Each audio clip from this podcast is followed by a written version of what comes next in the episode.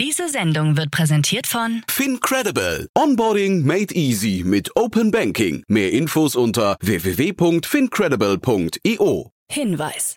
Startup Insider übernimmt keinerlei Haftung für die Richtigkeit börsenrelevanter und unternehmensbezogener Daten.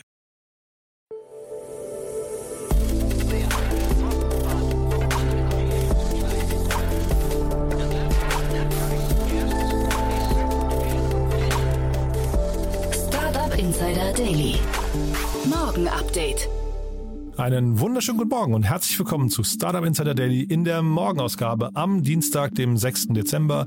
Mein Name ist Jan Thomas und wir starten heute zusammen den Tag mit folgenden Nachrichten. Corona-Warn-App kostet 220 Millionen Euro. Berlin Finance Initiative als transatlantische Brücke für Fintechs. BaFin sieht Mängel bei FedEx DeGiro und Dropbox übernimmt deutsches Box Cryptor.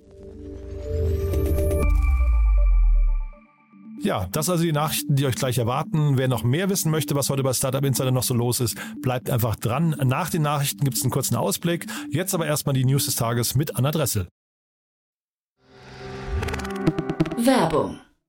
Hi, hier ist Nina aus dem Content-Team von Startup Insider. Vielleicht hast du es ja schon gehört, wir haben endlich neben unserem Hauptkanal Startup Insider nun auch separate Kanäle für unsere verschiedenen Formate eingerichtet. Wenn du zum Beispiel nur unser tägliches Nachrichtenupdate Startup News hören möchtest, kannst du ab jetzt ausschließlich den Startup News Kanal abonnieren. Gleiches gilt für Investments und Exits, Startup Spotlight und alle anderen Formate, die zukünftig kommen werden. Die volle Ladung Startup Insider, also alle Formate, gibt es natürlich weiterhin hier auf dem Hauptkanal. Also, um die einzelnen Kanäle zu abonnieren, besuche jetzt startupinsider.de/slash insider. Wir sehen uns auf deinem Lieblingskanal.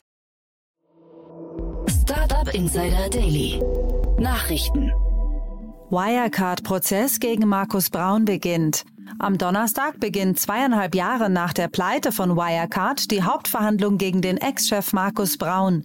Verhandelt wird vor der vierten großen Strafkammer des Oberlandesgerichts im Hochsicherheitssaal der Justizvollzugsanstalt Stadelheim in München. Der Saal ist auch als das Fort Knox der bayerischen Staatsgerichtsbarkeit bekannt. Hier wurden unter anderem der NSU-Terroristin Beate Zschäpe und dem ehemaligen Audi-Boss Rupert Stadler der Prozess gemacht. Gemeinsam mit den zwei Mitangeklagten Stefan E. und Oliver Bellenhaus muss sich Braun vor dem Landgericht verantworten. Ihnen wird gewerbsmäßiger Bandenbetrug in Milliardenhöhe, Bilanzfälschung, Marktmanipulation und Untreue vorgeworfen. Laut Brauns Verteidigung sei er selbst Opfer einer Bande geworden. Sowohl Bellenhaus als auch Braun haben die vergangenen zweieinhalb Jahre in Untersuchungshaft zugebracht. Dropbox übernimmt deutsches Box Cryptor. Der amerikanische Cloud-Anbieter Dropbox hat die Übernahme des deutschen Unternehmens Box Cryptor angekündigt, einem Startup für Ende-zu-Ende-Verschlüsselung von Daten.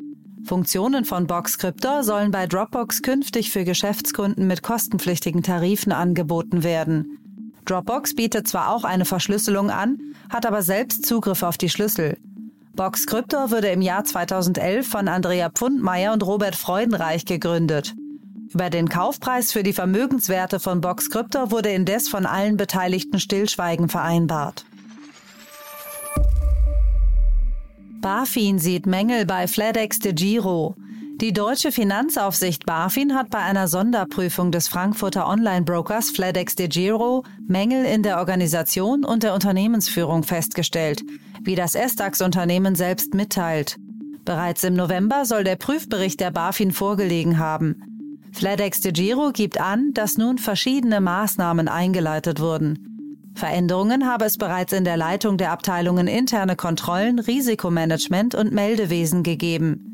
Man werde weiterhin eng mit der BaFin zusammenarbeiten. Darüber hinaus haben Aufsichtsrat und Vorstand laut Mitteilung beschlossen, die FedEx de Giro Bank AG mit weiteren 50 Millionen Euro aus eigenen Mitteln zu kapitalisieren. Berlin Finance Initiative als transatlantische Brücke für Fintechs. Die im Jahr 2019 gegründete Berlin Finance Initiative BFI möchte eine transatlantische Brücke zwischen Berlin und den USA aufbauen. Laut BFI-Gründer handelt es sich um den goldrichtigen Zeitpunkt, was auch an der bisherigen Resonanz abzulesen sei. Bei der vom Berliner Senat geförderten Initiative wird sich besonders auf die Ostküste konzentriert. Neben New York City steht auch Atlanta im Mittelpunkt. Das Programm steht für jedes Fintech aus Berlin offen, das über eine Expansion in die USA nachdenkt oder diese bereits umsetzt. Corona-Warn-App kostet 220 Millionen Euro. Entwicklung und Betrieb der Corona-Warn-App haben bislang rund 220 Millionen Euro verschlungen, wie das Bundesministerium für Gesundheit auf Anfrage mitgeteilt hat. In diesem Jahr sollen voraussichtlich Kosten in Höhe von 73 Millionen Euro entstehen. Geplant war 2022 mit 50 Millionen Euro. Im kommenden Jahr soll die Kontaktnachverfolgungs-App mindestens weitere 23 Millionen Euro kosten. Bestehende Verträge wurden bis zum 31. Mai 2023 verlängert. Daher sieht das Haushaltsjahr 2023 dafür Mittel in Höhe von rund 23 Millionen Euro vor. Die stellvertretende Vorsitzende und haushaltspolitische Sprecherin der Linksfraktion, Gesine Lötsch, nannte die Anwendung ein Fass ohne Boden. Das Geld wäre sicherlich zur Unterstützung überlasteter Gesundheitsämter besser aufgehoben. Teure Metaverse-Party der EU ein echter Reinfall. Die Abteilung für Außenhilfe der Europäischen Kommission hat eine Party im Metaverse veranstaltet, um insbesondere ein jüngeres Publikum auf ihre Arbeit aufmerksam zu machen. Berichten zufolge nahmen nur sechs Personen gleichzeitig an der digitalen Veranstaltung teil. Insgesamt sollen nur 300 Personen vorbeigeschaut haben. Die Kosten für den Event, der als Strandparty mit Musik und Spaß angekündigt wurde, belaufen sich auf 387.000 Euro. Nachdem er die Metaverse-Party gesehen hatte, kommentierte ein EU-Diplomat, es wäre lustig, wenn es sich nicht um ein ernsthaftes Projekt handeln würde und wenn wir nicht für alles bezahlt hätten. Sprecher der EU-Kommission wollten sich anschließend nicht zu dem Thema äußern. Amazon und Apple planen Rückkehr zu Twitter. Neben dem Chaos rund um die Übernahme von Twitter durch Elon Musk hatten sich unter anderem Amazon und Apple als Werbepartner verabschiedet. Berichten nach hat es sich aber nur um eine Pause gehandelt, denn beide Konzerne planen anscheinend die Wiederaufnahme ihrer Werbeaktivitäten. Zuvor hatte Twitter mit besonderen Angeboten gelockt. In einer Nachricht hatte man den bisherigen Partnern bestimmte Anreize angeboten, damit diese ihre Ausgaben auf der Plattform erhöhen.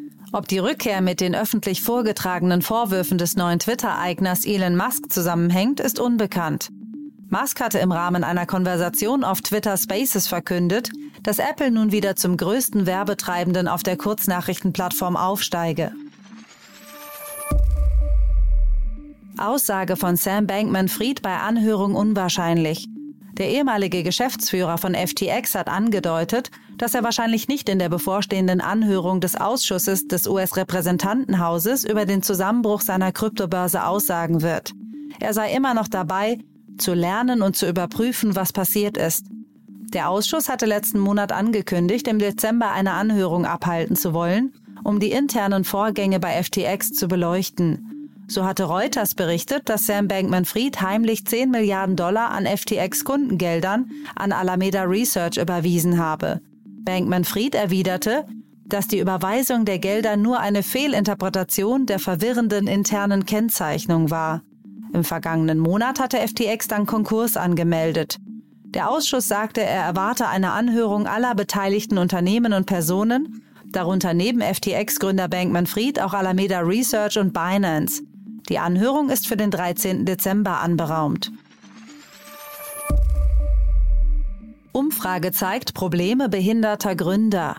Eine Umfrage der Kampagnengruppe Access to Funding unter mehr als 200 britischen Unternehmern mit einer Behinderung hat ergeben, dass 84 Prozent der Meinung sind, nicht den gleichen Zugang zu denselben Möglichkeiten und Ressourcen zu haben wie nichtbehinderte Unternehmer.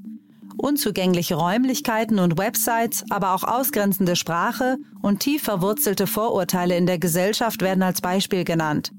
So berichtet Joseph Williams, Mitbegründer der inklusiven Einstellungsplattform Clue, von einem charakteristischen Moment.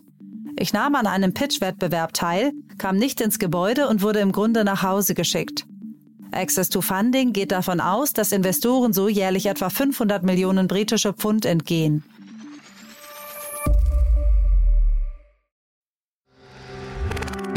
Werbung. Hi, ich bin Paul, Product Manager bei Startup Insider und hier, um dir kurz unser Podcast-Verzeichnis vorzustellen. Mit einer wachsenden Liste von bereits über 10.000 Episoden ist unser Podcast-Verzeichnis die größte Sammlung deutschsprachiger Podcasts rund um die Themen Unternehmertum, Technologie, Digital Marketing und mehr. Nutze jetzt die verschiedenen Filter, um Podcasts zum Beispiel nach ihrem Themenschwerpunkt, Gästen oder Erscheinungsdatum zu sortieren, damit du genau das findest, was dich interessiert. Also, wenn das was für dich ist, dann besuche jetzt ganz einfach unsere Plattform auf startupinsider.de/slash insider. Startup Insider Daily. Kurznachrichten.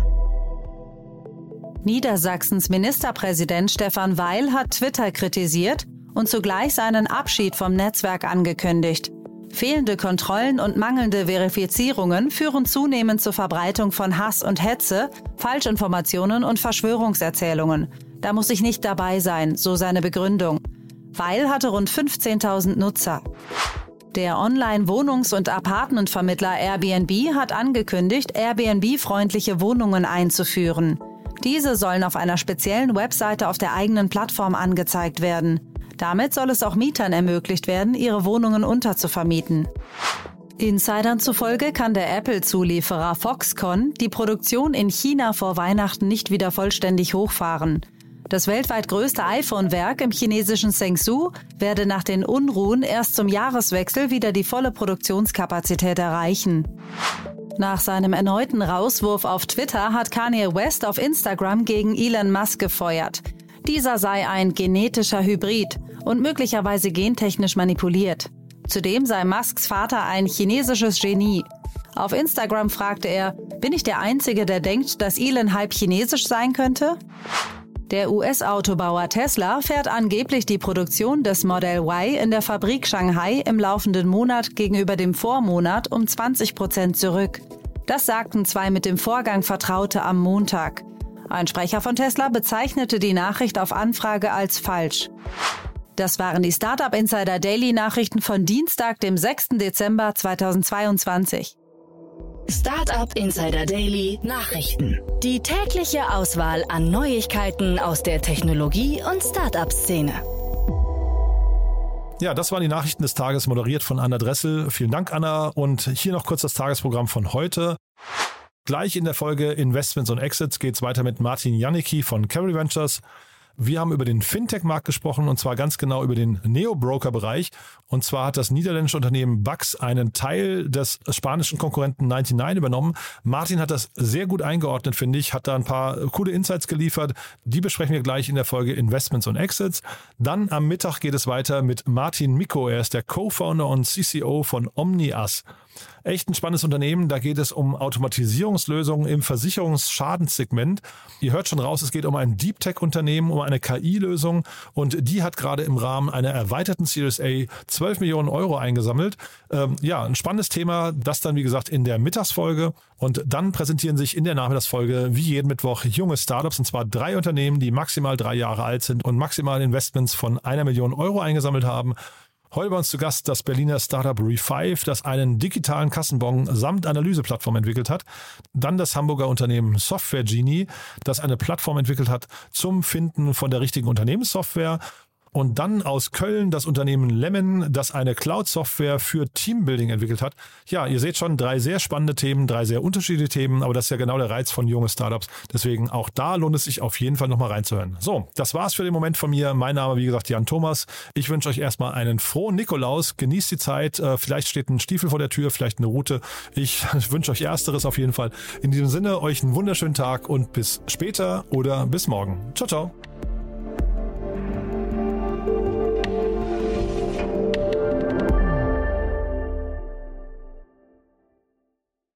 Diese Sendung wurde präsentiert von Fincredible. Onboarding made easy mit Open Banking. Mehr Infos unter www.fincredible.io.